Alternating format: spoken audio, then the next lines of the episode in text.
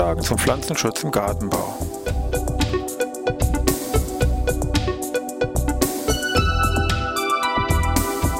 Ein wöchentlicher Podcast der Forschungsanstalt für Gartenbau an der Fachhochschule Weinstefan von und mit Thomas Lohre. Für Gartenbaustudenten und alle anderen, die sich für Krankheiten und Schädlinge an Pflanzen, deren Biologie und Bekämpfung interessieren. Thema heute Schneeball-Blattkäfer.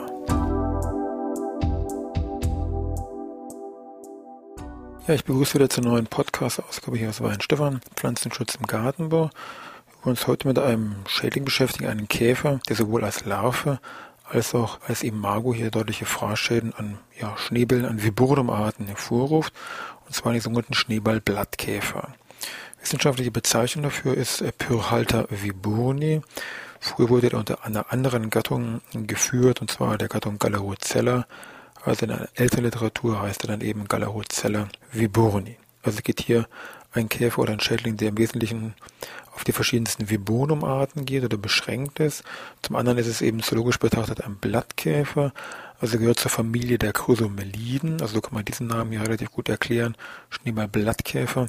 Äh, manchmal wird er auch manche Literatur als Schneeballfurchtkäfer bezeichnet, weil der Käfer ich eben sehr schnell bei Störung fallen lässt vom Blatt, also sagen wir mal Angst hat, also Furcht, deswegen Schneeballfurchtkäfer.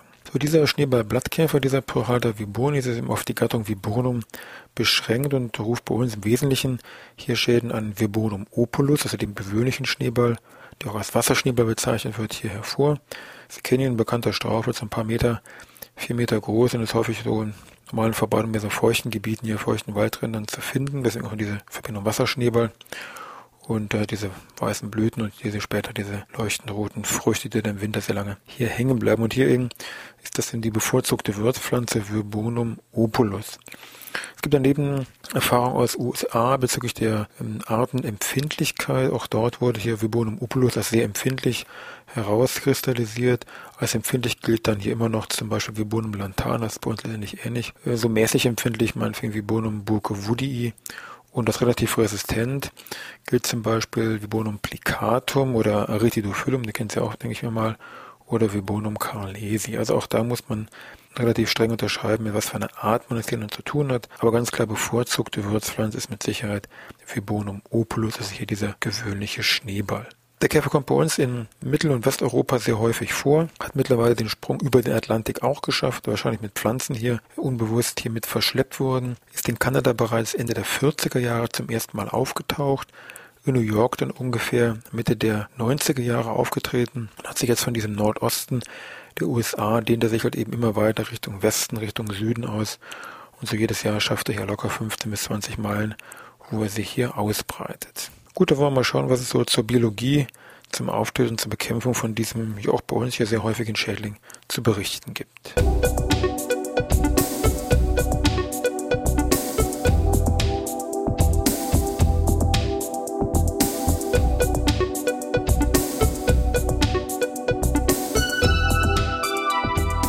Kommen wir mal zur Biologie von unserem Schneeballblattkäfer Perhalter viboni. Vom Grundsatz her eine relativ einfache Biologie. Also wir haben eine Generation pro Jahr, wobei der Käfer den Winter als Ei übersteht und wir im Frühjahr und Sommer Larve und Käfer. Dann haben wir im Bereich der Schneeballes dann haben, wobei die Verpuppung zum Käfer im Boden stattfindet. Das ist natürlich jetzt ein Zyklus, also Ei, Larve, Puppe und dann natürlich das Imago. Wo fangen wir jetzt an? Fangen wir beim Ei mal an und was daraus schlüpft, also diese Larven.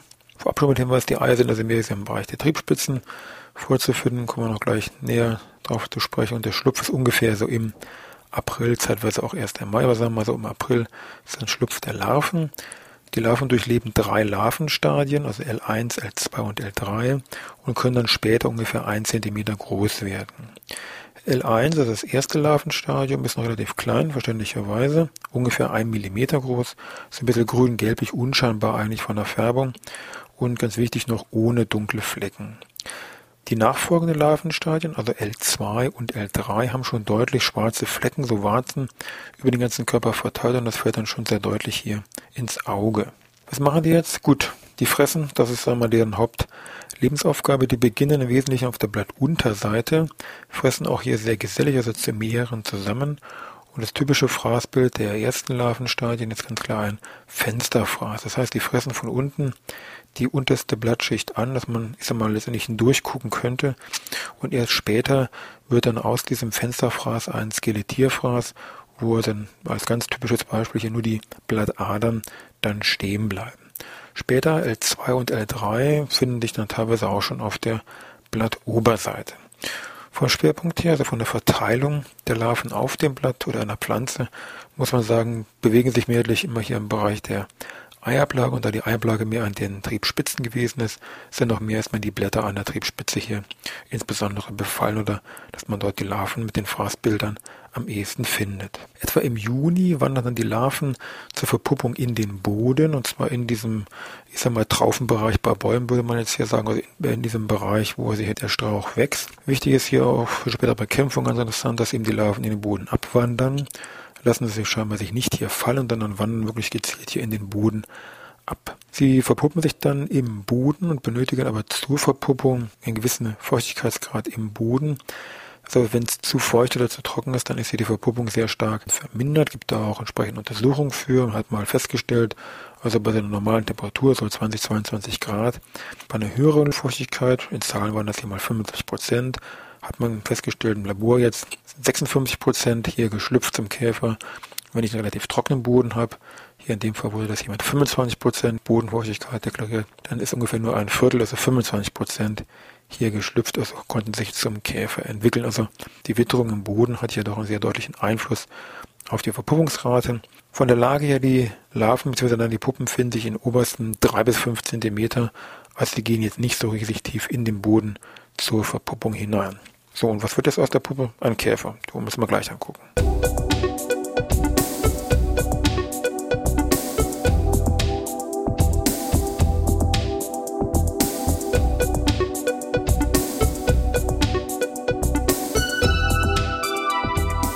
Etwa im Juli kommt es dann zum Schlupf der Käfer.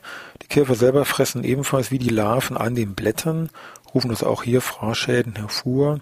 Aber die Fraßschäden, die durch die Käfer hervorgerufen werden, sind also nicht ganz so massiv äh, oder nicht so deutlich ausgeprägt wie die, die eigentlich die Larven hervor. Also die Larven rufen eigentlich ganz klar den größeren Schaden hervor, wobei die Käfer aber auch an den Blüten noch zu Fraßschäden führen können. Die Käfer selber sind ungefähr einen halben Zentimeter groß, wobei die Weibchen jetzt im direkten Vergleich etwas deutlich größer sind, sind schön hellbraun gefärbte Tiere. Biologische Aufgabe, Paarung, Ablage der Eier und natürlich in dem Fall hier auch eine gewisse Ausbreitung. Die Tiere können fliegen, wobei die sind eigentlich nicht so sehr flugaktiv, das heißt die Ausbreitung hält sich eigentlich in Grenzen und auch die Ablage der Eier erfolgt eigentlich bevorzugt hier an diesem direkten Strauch oder an benachbarten Sträuchern, also wieder an benachbarten Vibonumsträuchern, natürlich ganz klar. Zur Eiablage werden dann im Wesentlichen die Triebspitzen von diesen Vibonumsträuchern genutzt. Und das geht so vonstatten, im Wesentlichen übrigens in der Dämmerung und in der Nacht, dass hier die Weibchen in diese Triebspitzen, in diese Triebe von unten, also unterseits kleine Löcher hereinfrisst. Die sind so ungefähr eins bis zwei Millimeter groß. Oder sie herausgefressen und, und in jedes Loch werden mehrere Eier abgelegt, meist so fünf bis acht Eier werden hier in diese kleinen Löcher abgelegt.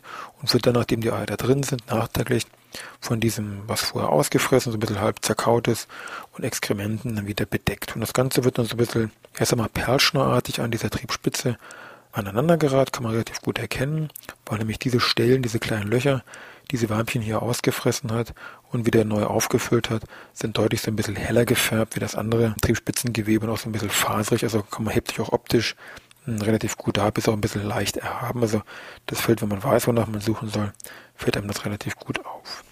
Also die ganze Aktion läuft das im Wesentlichen hier in der Nacht ab und jedes Weibchen kann ungefähr, das spannt natürlich so ein bisschen, das sind ja biologische Systeme, hier 250 bis 500 Eier hier ablegen. Die Käfer sterben dann rasch ab, das heißt die einzige Überwinterungsmöglichkeit für diesen Schädling ist eben hier das betreffende Ei. Und das ist auch, und das ist immer schon Rückzug hier bei den Bekämpfungsmaßnahmen, wichtigste Schaltstelle, wo ich hier die Biologie ein bisschen schneiden kann. Das heißt, ich muss, müsste versuchen, also letztendlich im, im Winter, also im laublosen Zustand, durch geht es am besten, müsste ich mir diese Triebspitzen mal ein bisschen genauer angucken und schauen, ob ich an meinem, im Wesentlichen hier Vibonum opulus natürlich, hier diese aneinandergereihten kleinen Löcher mit denen da halt an Eiern ähm, hier wiederfinde. Und dann geht es nur darum, dass ich hier eben diese Triebspitzen von diesen Befallstellen entferne und damit ist eigentlich so der Haupt, Hauptbekämpfungsmaßnahme nämlich getan, nämlich Entfernung der Eier zum Winter hin durch einen einfachen mechanischen Rückschnitt. Wenn ich das irgendwie verpasst haben sollte, gibt es aber dann noch eine ganze andere weitere Möglichkeiten, was ich nun gegen diesen Schädling hier tun kann.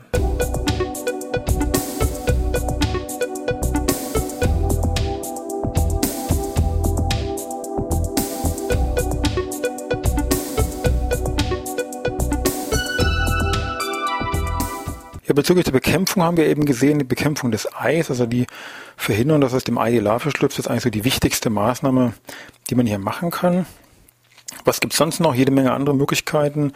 Letztendlich kann man sich so ein bisschen gedanklich fast entlanghangeln. Also die Larven ist klar, wenn die da sind, möglichst frühzeitig die Tiere absammeln. Das heißt, die Blätter, insbesondere im Bereich der Blattspitze, müsste man sich eben ansehen auf dem Fensterfraß, also die Blätter auch umdrehen, weil die Larven ja erstmal blattunterseits hier fressen. Das wäre so die erste Maßnahme, die man dann, wenn man eben diese Eischnitt hier verpasst haben sollte, machen könnte. Das zweite ist, wir haben gesagt, nachdem diese Larve diese drei Larvenstadien durchlebt hat, wandert sie in den Boden zur Verpuppung. Es gibt da bereits erste Hinweise, dass man einfach ähnlich wie beim Frostspanner zur Bekämpfung auch einfach Leimringe um den Stammbereich hier, Wurzelhalsbereich hier oben äh, rumbindet und auf dem Weg die Larven einfach mechanisch hier abfängt. Daneben natürlich, wenn jetzt die Larven oder die Käfer da sind, Einsatz entsprechender Insektizid, also Produkte gegen beißende Insekten, was hier die betreffende Zulassung angeht. Auch da gibt es, auch im Haus- und Kleingarten meinetwegen, verschiedenste Wirkstoffe, die man hier verwenden könnte. Meistens auf der Basis von Thiacloprid oder Acetamiprid. Auch hier wäre wichtig, das sind ja häufig dann auch Kontaktmittel oder Mittel, die den Käfer oder die Larve direkt treffen müssen. Und auch hier wird es wichtig, dass man die Blattunterseite hier auch gut hier benetzt. Vom Grundsatz her, was auch geht, ist, sind solche Bacillus thuringiensis Produkte. Es gibt ja verschiedene Varietäten, sagen wir Typen davon. Es gibt einen Bacillus thuringiensis tenebriones, der jetzt im Wesentlichen gegen Blattkäfer zwar wirkt und hier im Bereich Kartoffelkäfer eine Zulassung hat, aber auch hier, ähm, sagen wir vom Grundsatz her zumindest sollte es hier funktionieren. Müssen wir eben schauen, wie das von der Zulassung her mal irgendwann sich hier entwickelt. Daneben auch wieder Ergebnisse aus Untersuchungen, und zwar Untersuchungen wieder mit Nematoden, und zwar gegen die Nematoden als Einsatzmittel gegen die Larven im Boden, also wenn die Larven in den Boden abwandern, also bevor die Verpuppung hier einsetzt. Im Labor gibt es ja sehr gute Bekämpfungserfolge mit Stannanema carbocapsae, die haben also hier 75 bis 100-prozentige Bekämpfungserfolge im Labor mit diesen Nematoden erreicht. Also auch dies wäre vielleicht eine Möglichkeit. Natürlich müsste man hier genau den Termin abpassen, wann die Larven hier in den Boden abwandern. Ich kann die Käfer absammeln. Wir haben ja gesagt, Schneeballfurchtkäfer, also ein bisschen ängstlich, lässt sich bei Störungen also schnell fallen. Kann man auch jetzt zumindest im Haus- und Kleingarten hier benutzen, bekämpfungstechnisch, indem man da irgendwie so ein Tuch oder größere Wasserschale drunter hält, einmal dran klopft und dann zack, alle Käfer landen hier im Tuch oder in meiner Wasserschale drin. Dann natürlich ein ganz einfacher Weg, wenn ich jetzt nicht so auf meinen Vibonum opulus hier fixiert bin. Das ist ja gut, dann nehme ich halt eben irgendeinen anderen Vibonum oder eine ganz andere Wurzpflanze. Also bei Vibonum haben wir zu Beginn gesagt, weitestgehend resistent hier Plicatum, Retidophyllum oder Carlesii. Wobei die natürlich nicht alle mit Vibonum opulus zu vergleichen sind, rein optisch, das ist klar, aber manch einem ist es ja, sag ich mal, relativ egal, was er da irgendwo im Garten stehen hat und da dieser Schädling jetzt speziell auf Vibonum opulus doch eigentlich mehr so fixiert ist, kann man dem auf dem Weg auch vielleicht irgendwo aus dem Weg gehen. Nützlingsförderung, wichtiger Aspekt, hat man auch gesehen in Untersuchungen. Also Marienkäfer, Flurfliegen und andere Nützlinge machen sich also auch hier Jagd auf diesen treffenden Larven vom Schneeballblattkäfer. Ansonsten, was ebenfalls empfohlen wird oder wo es Untersuchungen zu gibt, ist eine Behandlung mit einem Öl, also wenn man so will, Rapsölprodukt oder ähnliches kurz vor dem Eischlupf im Frühjahr also auch noch hier ganz viel im laublosen Zustand. Und letztes Wort noch zum Thema Düngung. Auch hier gibt es entsprechende Untersuchungen aus dem wissenschaftlichen Bereich, dass nämlich der Einfluss der Stickstoffdüngung recht erheblich ist. Also man sollte hier schon betont die N-Düngung reduzieren oder begrenzen, weil man eben gesehen hat, wenn ich da doch deutlich mehr N-Dünge, mehr Stickstoff dünge, dass dann noch das Problem sich deutlich ansteigt. Ja, da sind wir gerade wieder durch mit unserem Thema diesmal Schneeball-Blattkäfer. Wenn Sie andere Anregungen, Hinweise oder Wünsche haben zu unserem Podcast, können Sie sich gerne zu uns hinwenden oder uns mailen. Und sonst natürlich können Sie uns auch gerne weiterempfehlen. Sind wir für dankbar. Gut, Ihnen noch eine schöne Woche und dann wieder, ja, bis Dienstag.